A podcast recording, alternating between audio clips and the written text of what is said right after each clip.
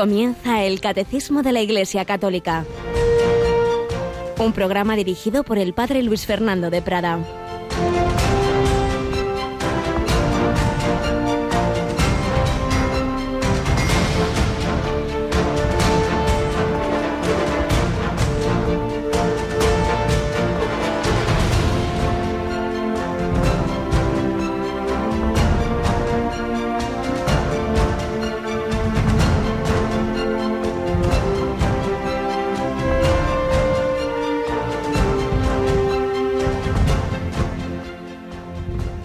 Bueno debe ser Dios si ha hecho así de bueno a Vicente de Paul, se decía en vida de este santo que hoy celebramos, San Vicente de Paul.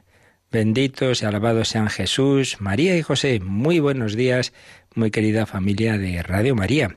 En este jueves 27 de septiembre de 2018, en que como todo 27 de septiembre recordamos en efecto a este santo francés, pues que el Señor le fue llevando cada vez a más santidad, no, no empezó con tantísimo fervor, como tantas veces ocurre, claro, el Señor nos va santificando su vida sacerdotal, que tuvo aquellos eh, momentos tan duros cuando fue secuestrado por, por aquellos piratas musulmanes turcos, estuvo preso, fue vendido como esclavo, pero la providencia hizo que pudiera volver a, Francia y allí el Señor pues fue, como digo, cada vez mostrándole más y más la, la llamada a la santidad, una santidad en un ministerio sacerdotal cada vez más volcado en los pobres, en los enfermos, en los más necesitados, y ciertamente qué legado tan grande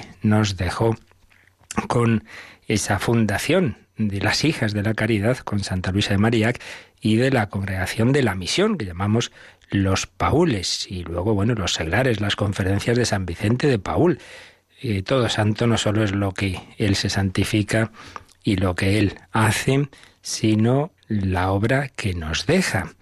Eh, y eso pues es realmente el influjo tan grande en tantas personas y que nos sigue afectando. Recuerdo haber oído un obispo qué distinta sería nuestra vida en la iglesia, en nuestras ciudades, sin esas hormiguitas azules, las hijas de la caridad, sin tantas obras buenas que todas esas fundaciones sostienen. Pues es así que nos demos cuenta de, de cómo lo que cada uno de nosotros hace está llamado a tener una repercusión inmensa en toda la vida de la Iglesia y de la sociedad y del mundo, en definitiva.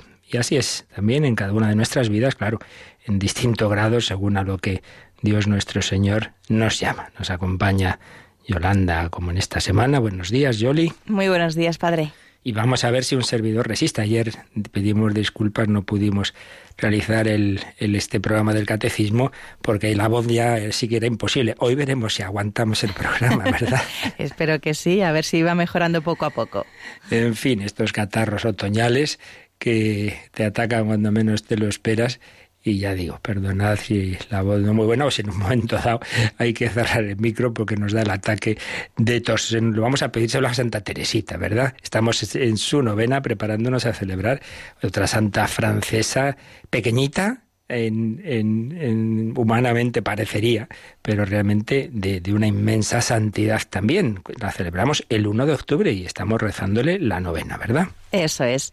Santa Teresita de Lisieux y la novena la rezamos después de la oración de vísperas aquí en Radio María hacia las 8 menos cuarto de la tarde, que son las 7 menos cuarto en Canarias. A la cual sus padres pusieron el nombre de Teresa por devoción a Teresa de Jesús. Bueno, pues vamos nosotros a seguir recogiendo algunas pinceladas de la vida de Santa Teresa, nuestra santa abulense, que también tan gran enamorada de nuestro Señor.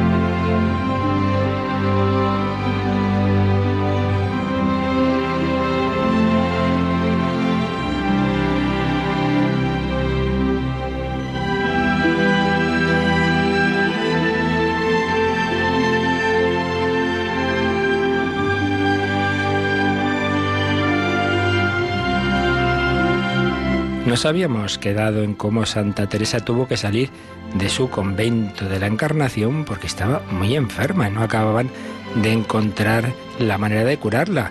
Y entonces tuvo permiso para salir y su padre la llevó a un pueblo de Ávila, Becedas, donde había una famosa curandera.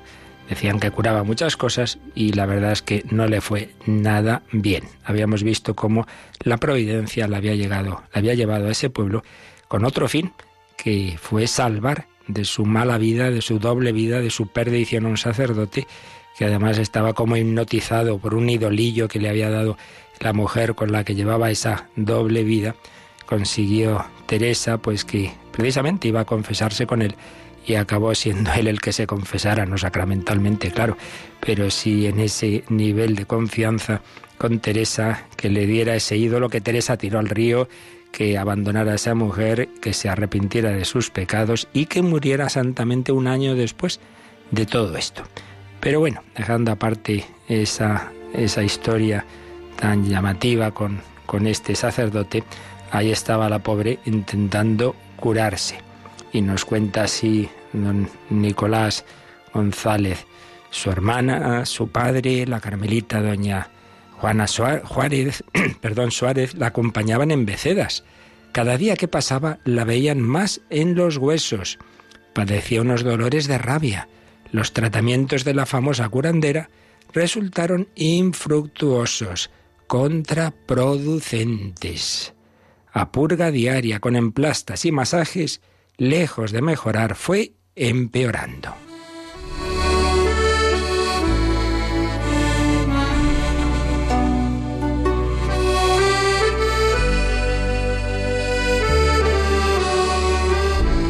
Desahuciada, moribunda, regresó a Ávila. Ningún médico de la tierra encontraba remedio a tantos males juntos. Pensando que había llegado su fin, el 15 de agosto de 1539 pidió confesarse para bien morir. Le dio un paroxismo tan fuerte que estuvo cuatro días en coma. Recibió la santa unción estuvo abierta su sepultura día y medio en el cementerio del convento de la Encarnación. Al fin volvió en sí y pasado el invierno pidió que la llevasen al convento. Y escribe así en su vida. A la que esperaban muerta, recibieron con alma, mas el cuerpo peor que muerto, para dar pena verlo. El extremo de flaqueza no se puede decir, que solo los huesos tenía ya. Cuando comencé a andar a gatas, alababa a Dios. Los tres años los pasé con gran conformidad y con gran alegría. Estaba muy conforme con la voluntad de Dios, aunque me dejase así siempre. En los tres años y medio que le duró la terrible enfermedad, la voluntad de Teresa se fraguó como hierro forjado al temple.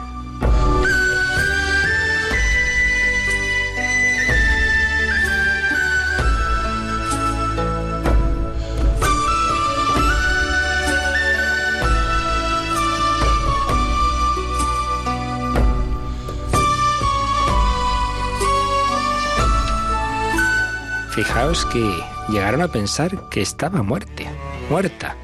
Hubo esa muerte aparente, ya estaba la sepultura preparada, incluso, dice Teresa, hechas las honras en uno de nuestros frailes fuera de aquí, fuera de Ávila. Ya pensaban que ya se había muerto y ya empezaban a encomendar su alma.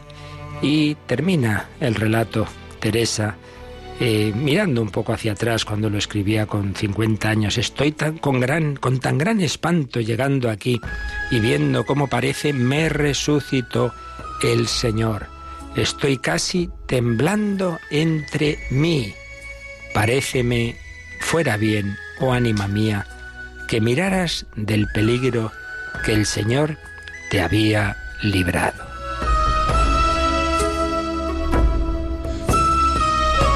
Y el capítulo termina con una especie de clamor.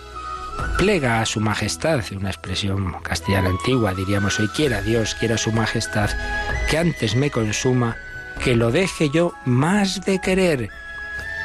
lo repetirá más veces, no permita ya su majestad tenga yo poder contra él un punto, antes en este que estoy me consuma.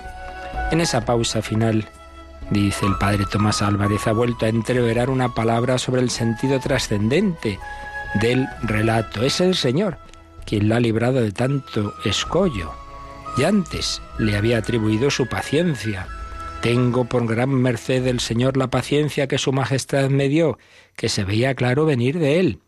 Es su modo característico de ensamblar los dos niveles o planos de la narración, a nivel terreno, Becedas y Ávila, a nivel superior, ella y su Señor.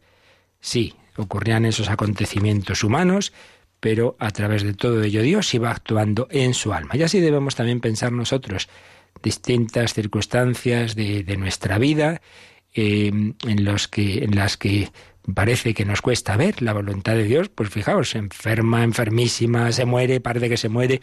Bueno, todo estaba en ese plan de Dios para ir sacando de ella esa gran santa que llegaría a ser Teresa, Teresa de Jesús, Santa Teresa.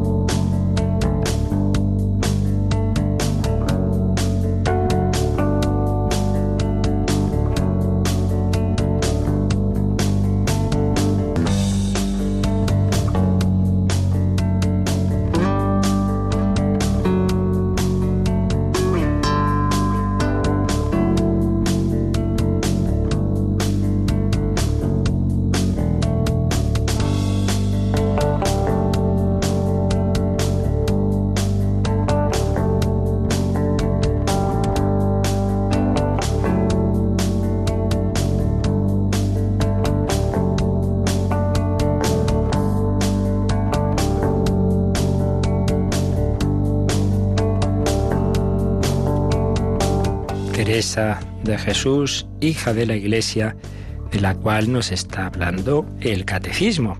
Vamos a terminar hoy, y bueno, nunca del todo, porque lo que viene después también tiene que ver, pero bueno, lo que son los tres números que explican esa frase que hemos estado viendo estos días pasados, esa frase que hoy día nos suena como diría alguno fundamentalista y que ya hemos ido viendo el sentido que tiene fuera de la Iglesia no hay salvación veíamos que hay que conjugar dos principios y ello nos llevaba a una consecuencia práctica. ¿Qué principios? Uno, bueno, esa frase en positivo simplemente significa que la única manera de salvarse, y salvarse en definitiva es unirse con Dios, pues el único camino es unirse con Él como Él ha dispuesto, a saber, a través de Jesucristo, el que se ha unido con nosotros haciéndose hombre.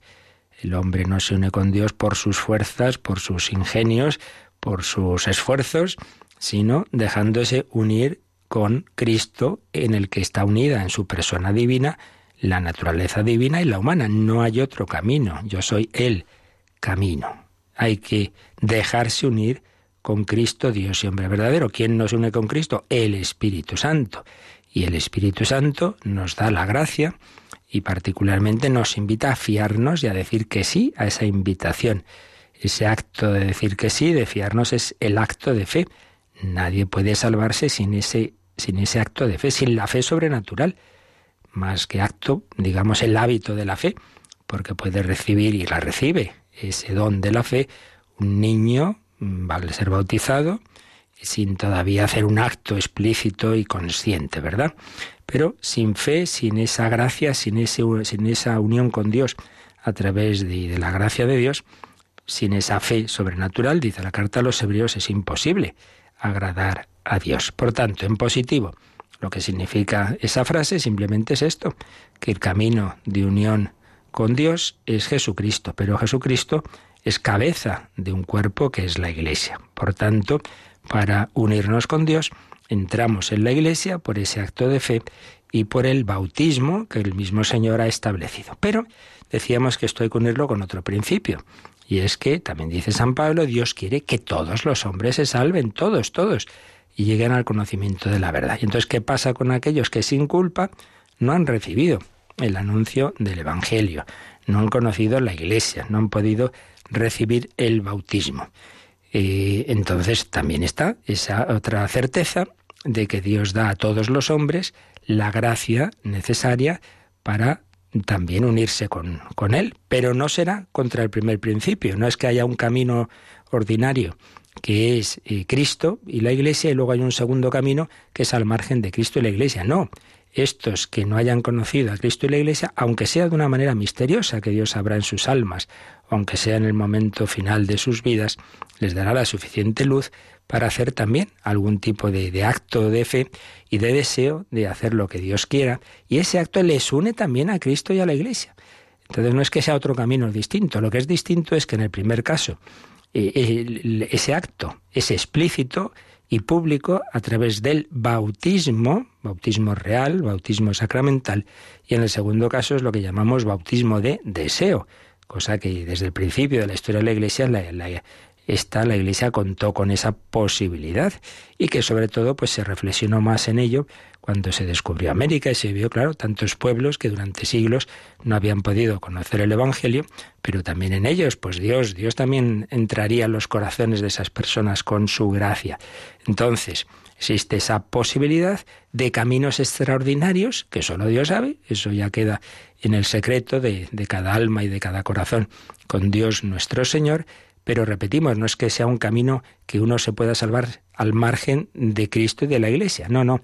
Esa, esa gracia de Dios les lleva de una manera implícita y misteriosa, que no podemos entrar en ella, a la misma incorporación a la Iglesia, aunque sea sin el bautismo sacramental. Pero, tercera cuestión, después de esos dos principios, viene la conclusión práctica, que es donde nos quedábamos el último día.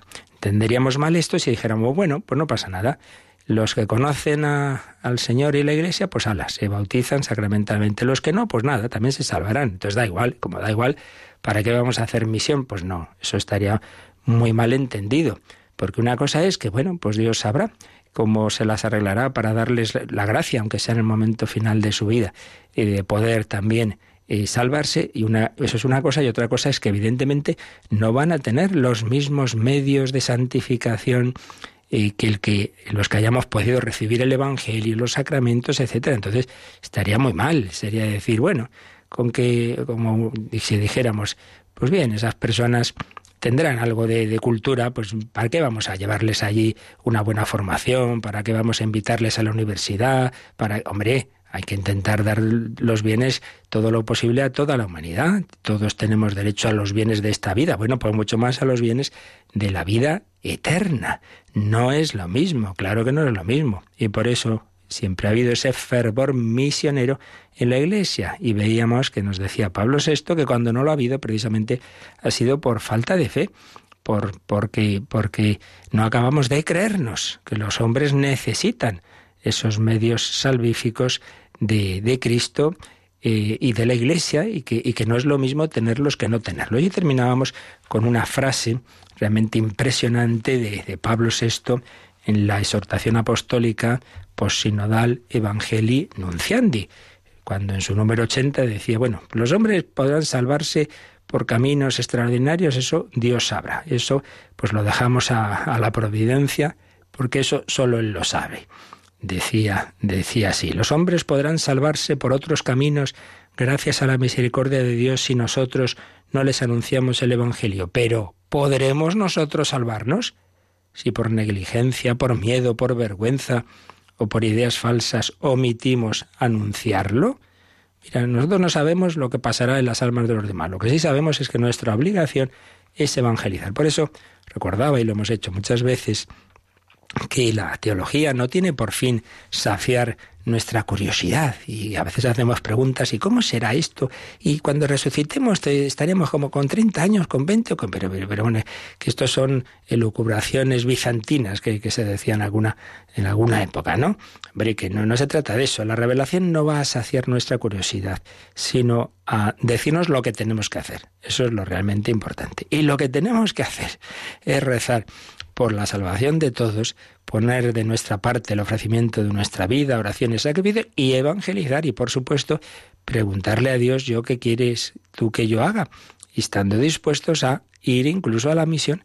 Y por eso, cuando ha habido certezas de fe, siempre ha habido muchos misioneros. No han dicho, bueno, pues ya, ya se salvarán por algún camino. ¿Para qué voy a molestarme yo a ir allí, a Extremo Oriente, y estar allí, pasar penalidades? Pues hombre, no puede ser.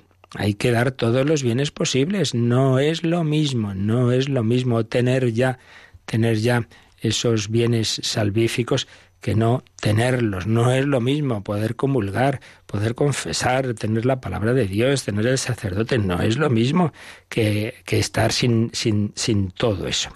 Ciertamente, el Señor a todos quiere darnos y la gracia, eso es así, pero repetimos, eh, no, es lo mismo tener tenerlo eso de una manera, digamos así, justita, o tener todos esos medios que nos ayudan abundantemente. Pero antes de, de insistir en esto, vamos a leer, Yolanda, un número marginal que nos sugiere aquí el Catecismo del 1260, que precisamente insiste en, este, en ese principio de que todos los hombres, todos, todos, estamos llamados a, la, a responder a la gracia de Dios. Leemos el 1260. Cristo murió por todos, y la vocación última del hombre es realmente una sola, es decir, la vocación divina. En consecuencia, debemos mantener que el Espíritu Santo ofrece a todos la posibilidad de que, de un modo conocido solo por Dios, se asocien a este misterio pascual. Todo hombre que, ignorando el Evangelio de Cristo y su Iglesia, busca la verdad y hace la voluntad de Dios según él la conoce, puede ser salvado se puede suponer que semejantes personas habrían deseado explícitamente el bautismo si hubiesen conocido su necesidad.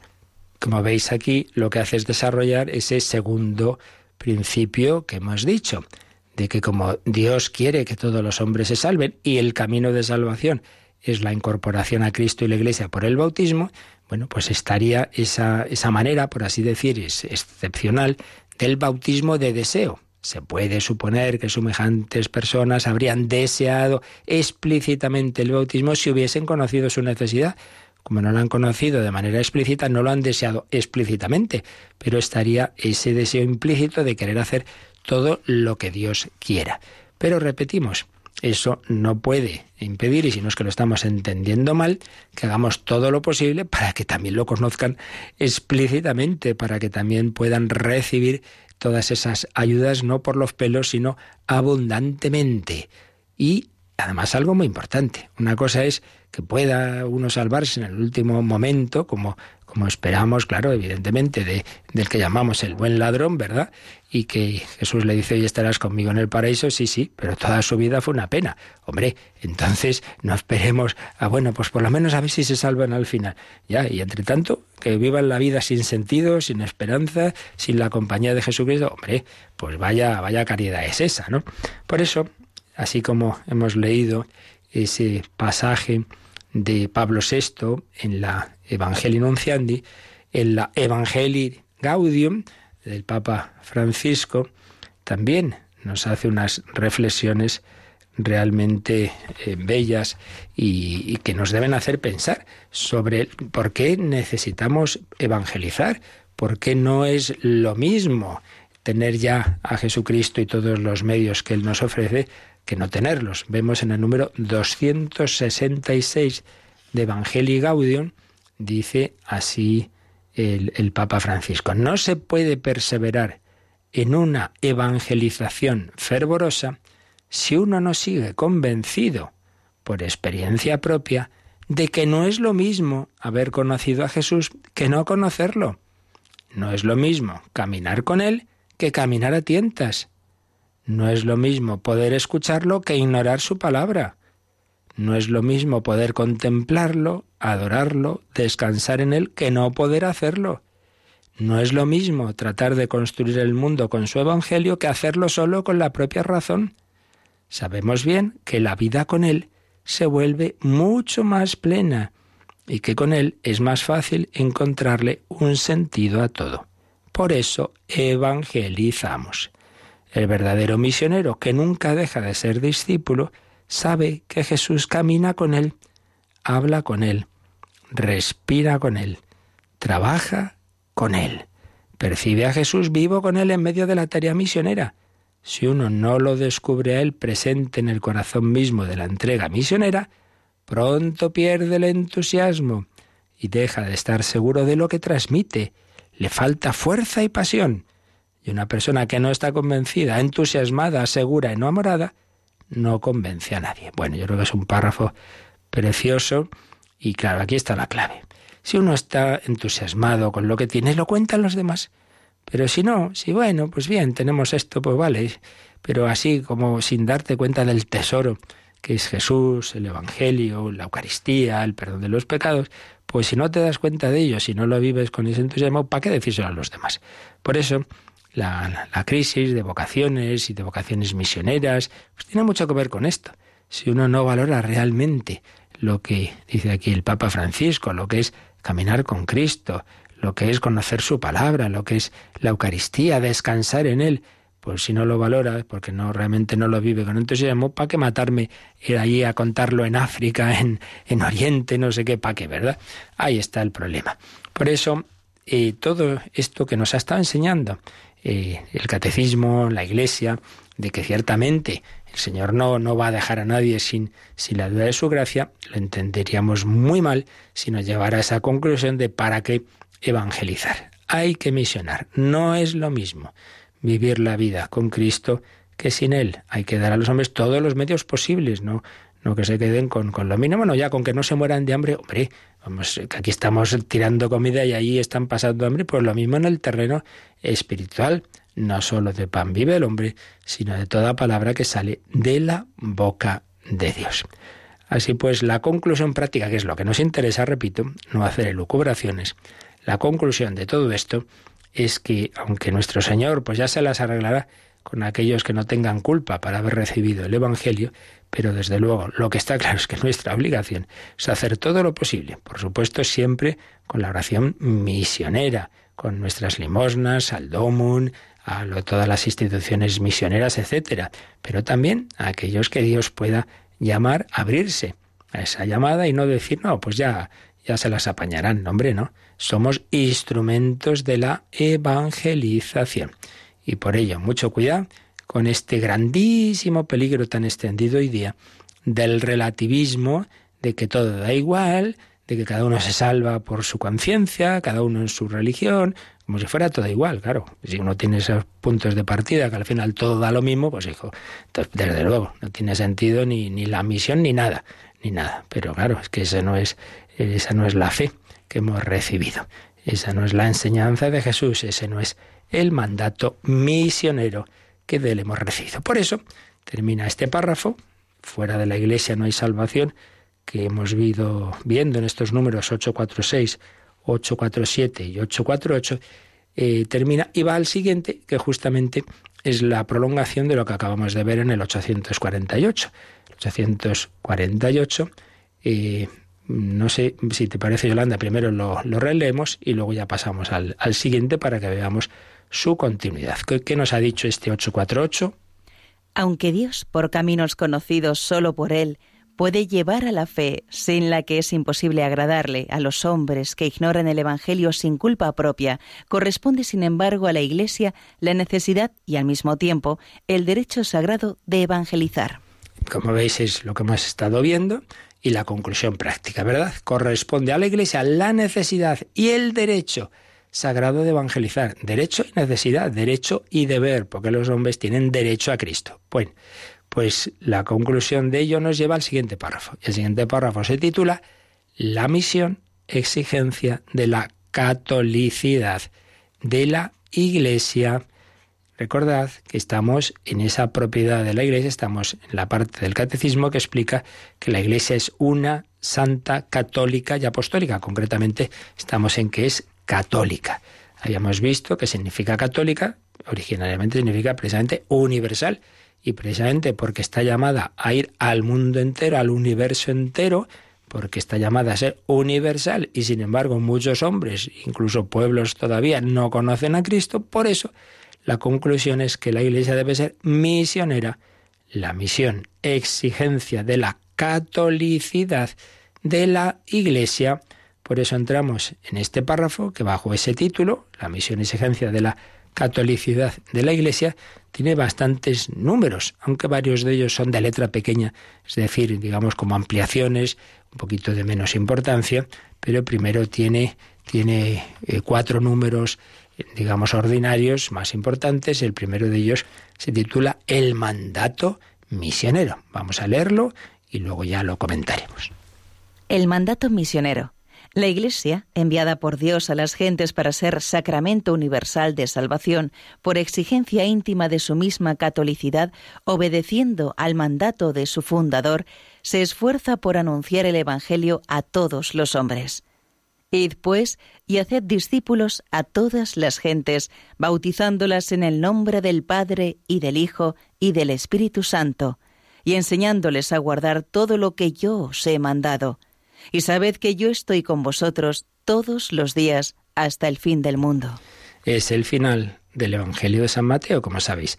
Mateo 28, 19 a 20. El mandato misionero. Jesús no dijo, bueno, pues nada, que los hombres se salven cada uno según su conciencia. No dijo eso. Dijo, id al mundo entero, id y haced discípulos a todas las gentes, bautizándolas, consagrándolas al Padre, al Hijo, al Espíritu Santo, y enseñándoles a guardar lo que yo os he mandado. No dice, bueno, cada religión da lo mismo. No, no, enseñarles a guardar lo que yo, el Hijo de Dios, os he mandado. Y yo estaré con vosotros todos los días hasta el fin del mundo. Mandato misionero. Vamos a pedir al Señor que nos dé esa conciencia de que Él nos ha llamado a colaborar con Él, que nos ha dicho a cada uno de nosotros, os haré pescadores de hombres, echad las redes.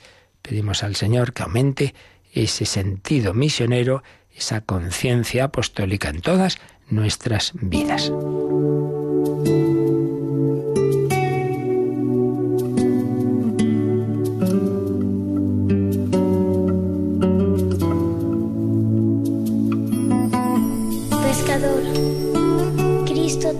pescador.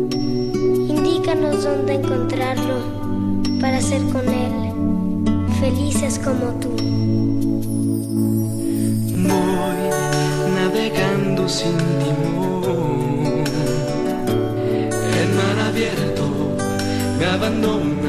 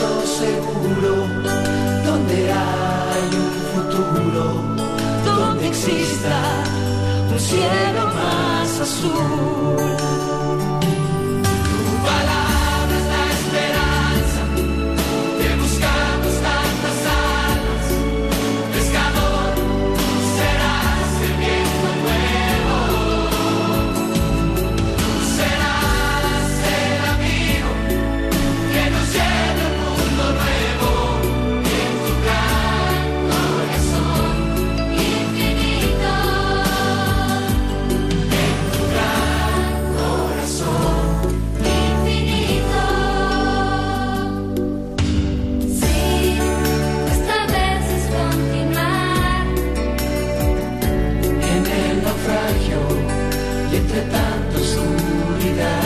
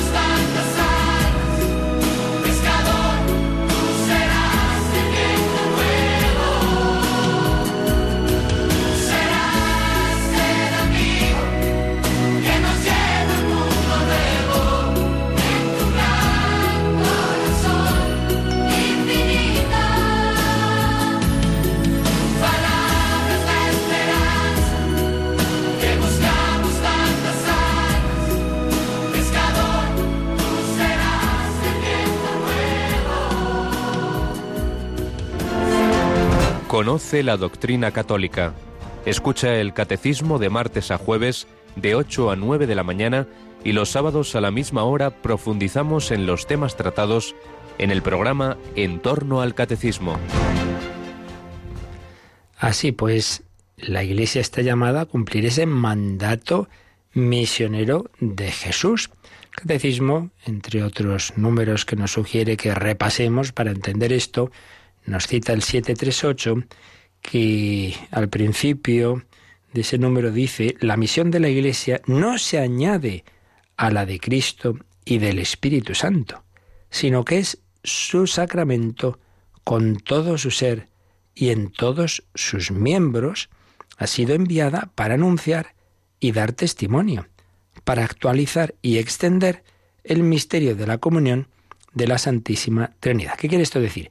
Que no es que sea, bueno, por un lado, primer misionero Jesucristo, luego el Espíritu Santo. Entonces, el Padre y Cristo nos envían al Espíritu Santo, entonces están Jesucristo, el Espíritu Santo y luego la Iglesia. No, no, no es que sea otro tercer misionero, sino que es el sacramento visible de esos misioneros invisibles. Es decir, a través de la Iglesia actúa el mismo Jesucristo, porque es su cuerpo es la Iglesia. Y no, no es que sea otra cosa. Es que por eso le dice Jesús a San Pablo, a Saulo, mejor dicho que era todavía, Saulo, Saulo, ¿por qué me persigues? Porque estaba persiguiendo a la Iglesia, le estaba persiguiendo a él. Entonces hay una identificación entre Cristo y la Iglesia, no es que sea Cristo por un lado, la Iglesia por otro. Y por otro lado, lo que hace la Iglesia tiene eficacia porque está detrás de sus acciones el Espíritu Santo. Nosotros vemos al sacerdote bautizar, eh, coger agua o decir yo te absuelvo. Bueno, él dice eso visible, eh, y eso que podemos escuchar y ver y, y usar esos símbolos y esa agua, etcétera, pero todo eso vale porque hay alguien invisible que está ahí detrás. Hay ahí gato encerrado, o sea, paloma encerrada, mejor dicho, que es el Espíritu Santo. Entonces, no es que sea Cristo y el Espíritu Santo y luego la Iglesia, sino que Cristo y el Espíritu Santo actúan a través de la Iglesia. Eso es lo que quiere decir este número 738, cuando dice que la misión de la Iglesia no se añade a la de Cristo y del Espíritu Santo, sino que es su sacramento. Y ya explicamos con bastante calma que sacramento quiere decir, antes que los siete sacramentos, tiene un sentido amplio que es simplemente una realidad visible, sensible, humana, terrena, pero que es instrumento de algo invisible y divino. Incluso en un sentido todavía más amplio, podemos decir, por ejemplo, que el apretar la mano de una persona, un abrazo, un beso, es algo sensible que transmite algo invisible, pues el afecto, el cariño, el amor, a través de lo sensible, lo invisible. Pues bien, a través de las palabras del sacerdote, del agua, etcétera, lo invisible, eh, que es la acción de Dios, que es la gracia del Espíritu Santo. Por lo tanto, la Iglesia está enviada por Jesucristo, que actúa a través de ella y movida por el Espíritu Santo, que da eficacia a lo que hace. Por eso, en toda acción importante y desde luego en todos los sacramentos, siempre hay una invocación al Espíritu Santo hay eso que llamamos la epíclesis. ¿Recordáis, por ejemplo, en la, la Santa Misa, en la consagración, antes de, de entrar en ella, pues el sacerdote extiende las manos sobre el pan y el vino como una manera de indicar que estamos invocando al Espíritu Santo. Por tanto, necesidad de evangelizar, la Iglesia es misionera porque Cristo la, la quiere llevar al mundo entero. Él solo estuvo unos años en su vida terrena, limitó su acción prácticamente, pues lo que él mismo lo dijo, ¿no? Solo me han enviado a las ovejas perdidas de Israel, limitó su acción a ese pueblo judío, pero luego a los apóstoles les envió al mundo entero porque Cristo sigue predicando, hablando, caminando, bautizando a través de la iglesia. Por ello, tenemos esta, esta obligación, no podemos decir, bueno, da igual, hombre, importante es que la gente viva los valores, ¿no? Y que que sean justos y tal. Por eso la Iglesia, esto lo ha recordado muchas veces estos últimos años que ha habido tantas teorías que se han dejado llevar pues de, ese relativismo, de que en el fondo casi da igual todo. Por ejemplo, una nota doctrinal de la Congregación de la Fe sobre algunos aspectos de la evangelización, titulada Inviato dal Padre, enviado por el Padre, de 3 de diciembre de 2007, se recordaba que no se trata simplemente de anunciar un sentido, diríamos, reduccionista del reino de Dios.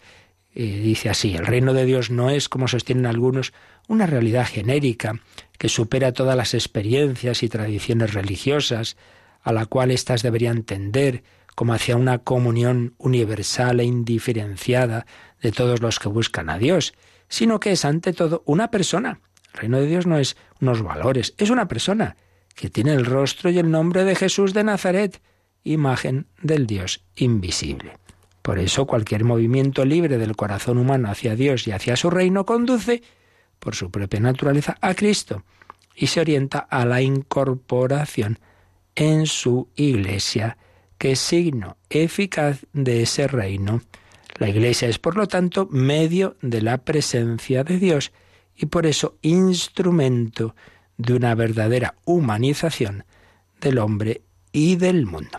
Y es que ciertamente existe mucho un poco esas teorías, ¿no? Más y lo importante es que simplemente trabajemos por la humanización de los pueblos y entonces reducir la misión a una promoción social que también va implícita, porque claro, si buscamos el bien integral del hombre, pues en todas sus dimensiones, pero hombre, empezando por, por la, la específica de la evangelización, que es anunciarles a Cristo y darles los medios por los que nos unimos con Él ordinariamente, que son sobre todo la palabra de Dios y los sacramentos. Y luego está ese, ese gran documento de la curación de la fe, pero que tuvo un especial subrayado por San Juan Pablo II, precisamente en el jubileo del 2000, la Dominus Jesus, que insistía en esto, que el único Salvador es Jesucristo y que Jesucristo actúa a través de la Iglesia. Y en ese documento, entre otras cosas que ya hemos recordado en otros momentos, en otras catequesis, se recordaba que la misión, la misión ad gentes, esa, esa labor de evangelización a todos los pueblos, la misión ad gentes, también en el diálogo interreligioso. Una cosa no quita la otra. Una cosa es que dialoguemos con todos los representantes de religiones, que veamos todas las cosas buenas que hay en todo el mundo, que siempre busquemos lo positivo, que nos unamos en cosas en que podemos estar de acuerdo. Pero, dicho todo eso, la misión ad gentes, también en el diálogo interreligioso, conserva íntegra, hoy como siempre, su fuerza y su necesidad.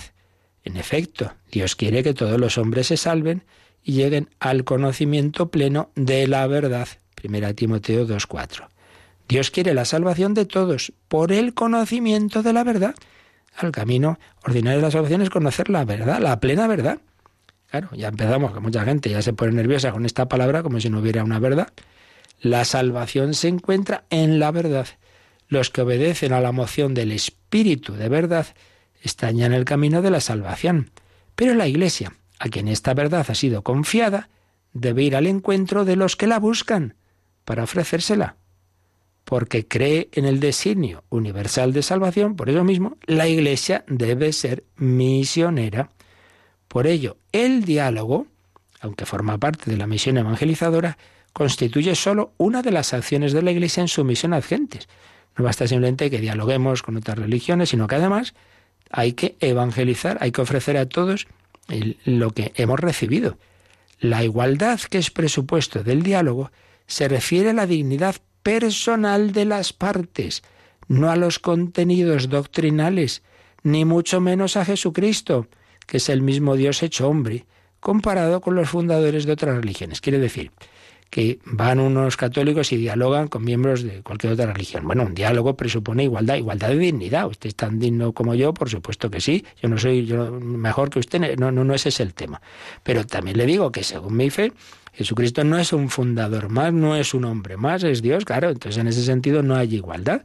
Eso es lo que yo creo. Yo solo anuncio, usted lo creerá o no, pero yo no puedo ser infiel a lo que yo he recibido. Y por eso termino también este número de la Dominus Jesus, diciendo, de hecho, la Iglesia, guiada por la caridad y el respeto de la libertad, debe empeñarse primariamente en anunciar a todos los hombres la verdad definitivamente revelada por el Señor y a proclamar la necesidad de la conversión a Jesucristo y la adhesión a la Iglesia a través del bautismo y los otros sacramentos, para participar plenamente de la comunión con Dios Padre, Hijo y Espíritu Santo.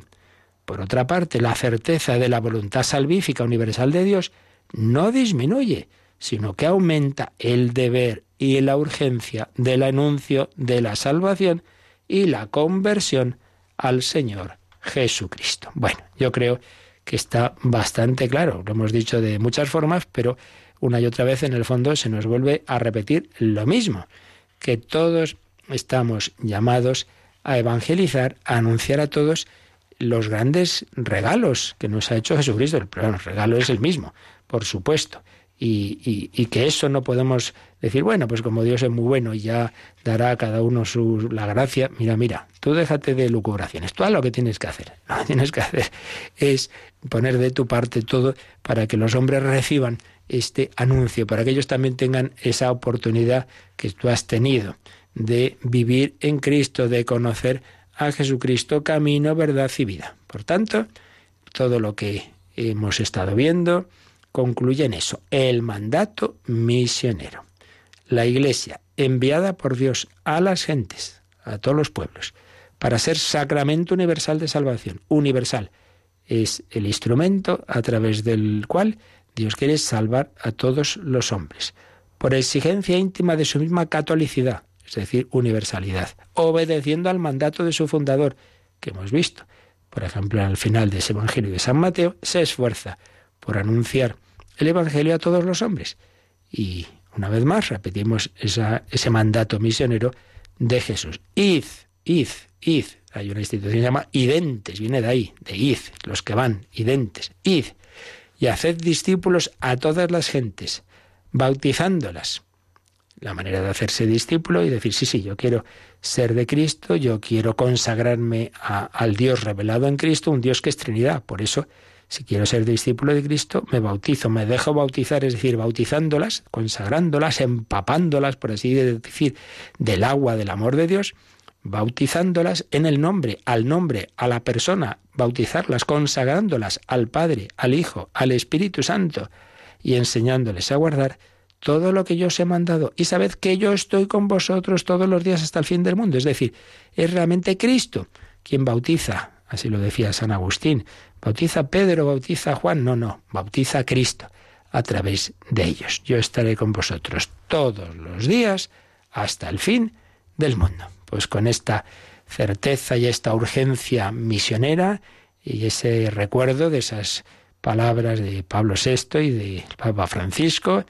que nos han insistido en que no es lo mismo conocer a Cristo que no hacerlo, nos quedamos con esa llamada, con esa urgencia, cada uno de nosotros a poner nuestro granito o granazo, según la vocación de cada uno de arena, para la misión, para la evangelización. Así se lo pedimos al Señor y ahora si queréis, pues alguna consulta, algún testimonio, se nos recuerda cómo hacerlo.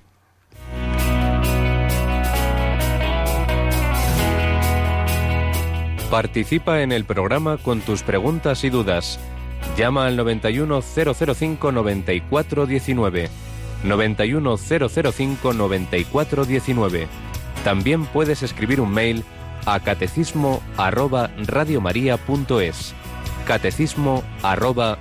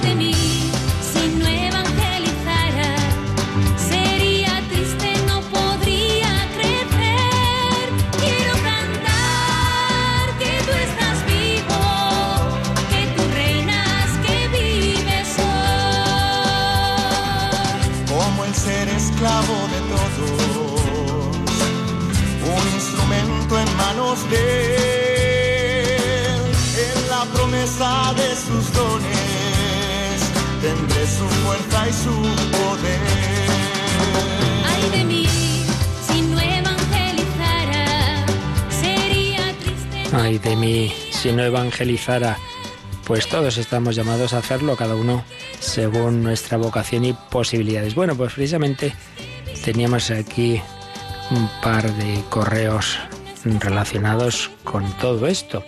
Un abuelo tiene dos nietas de 14 y 16 años, dice, que no han sido bautizadas y sus padres no quieren hacerlo ni desean que el abuelo les hable de religión, Dios, fe, casi una prohibición. ¿Qué puede hacer al respecto? Bueno, la verdad es que no es fácil porque por un lado es indudable que son los padres los que tienen esa responsabilidad y, y allá ellos, eso, eso, eso está claro, eso está claro. Eh, pero claro, por otro lado, hombre, si el abuelo puede hablar con, los, con las nietas, pues digo yo, que, que eso de prohibir hablar algo, Hombre, una cosa es imponer, pero ya con 16 y 14 años, desde luego no va a meterlas debajo de, de la, del grifo para bautizarla, ya se entiende que no, ¿verdad? pero no sé, digo yo que habrá posibilidad de, de, algún comentario. Si no, hijos, no, ¿qué pasa? Que, que esto, esto es, estamos ya en un régimen totalitario, que uno no puede hablar de determinadas cosas. No sé. Indudablemente la responsabilidad de los padres, que esté tranquilo en ese sentido el abuelo, pero por otro lado, que tampoco creo yo que se deban tomar las cosas así que no pueda decir una palabra, como si además no saliera en la vida ordinaria, pues va uno por un sitio, ve una iglesia, etcétera, etcétera. Pues sí, el otro día estuvimos en misa, no sé, diría yo, buscar medios de una manera así directa para hacerlo mm, procurando, claro, aquí ya digo, estas siempre son cosas que depende de cada circunstancia, ¿no? La prudencia, hay que ver eh, cómo son unas personas y otras, pero, pero bueno, buscar un punto intermedio en que sin, sin por supuesto, hacer algo de una manera eh, que, que, nunca se entienda, como que se está eh, forzando algo, pero a la vez, mm, digo, no, no dejar de sembrar una semillita de una manera discreta. Y por supuesto, eso siempre lo principal, lo primero y principal, por un lado la oración y el sacrificio por esas nietas, por esa familia, por esos hijos, y luego también el ejemplo, claro, que por lo menos eso nadie, eso sí que ahí va a quedar, que les quede el ejemplo, oye, pues mis abuelos, pues, pues desde esa fe que tenían, que tienen, pues me han transmitido ese, ese ejemplo de caridad, de alegría, eso siempre lo principal. ¿Tenemos también alguna llamada, Yoli? Sí, nos ha llamado Antonio desde La Coruña y pregunta quién fue el primero que empezó a bautizar, si fue Juan, porque claro, dice, otro vendrá detrás de mí, pero bautizará con el Espíritu Santo. Pero pregunta eso, ¿quién fue el primero que empezó a bautizar? No, vamos a ver, hay que distinguir. Lo que es el bautismo de Juan era simplemente una especie de signo profético de preparación a que llegara Jesucristo. O sea, eso es distinto. El bautismo de Juan no es el bautismo sacramento de los siete sacramentos de la Iglesia. Entonces podemos entender que el bautismo sacramental como tal empieza pues precisamente con los apóstoles, después de ya de la ascensión de Cristo, después de Pentecostés. De hecho, aparecen discursos de San Pedro en Pentecostés que dice que, se, que se, muchos se convirtieron y entonces se adhirieron a la fe y, y entonces ahí, ahí serían los primeros bautismos, en esas conversiones de, de, nada más producirse Pentecostés. Luego en varios sitios de los Hechos de los Apóstoles lo mismo. Se nos habla de, por ejemplo, con San Pablo, entonces el, centurión se convirtió y se bautizó él y su familia. Por tanto, bautismo como tal empieza después de Pentecostés, pues bueno, los apóstoles, los primeros discípulos, son los que empiezan a bautizar. El bautismo de Juan es distinto. No es un sacramento de la Iglesia, claro, porque aún no estaba instituida, sino que es una preparación para recibir a Jesucristo. ¿Algo más?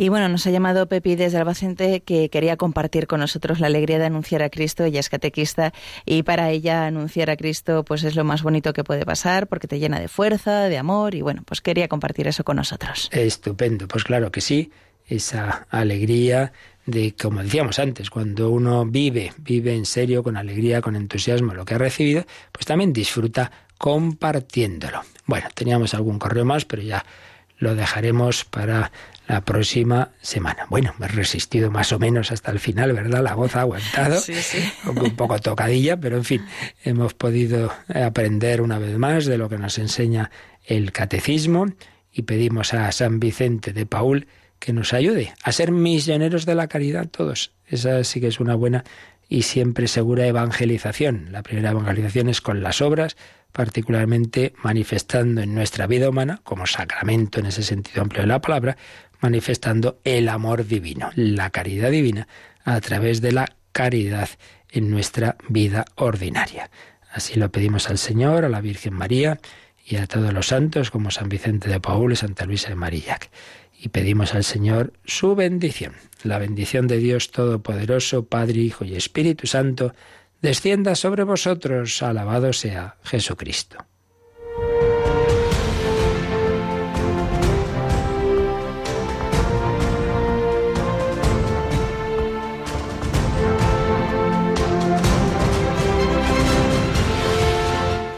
Han escuchado en Radio María el Catecismo de la Iglesia Católica.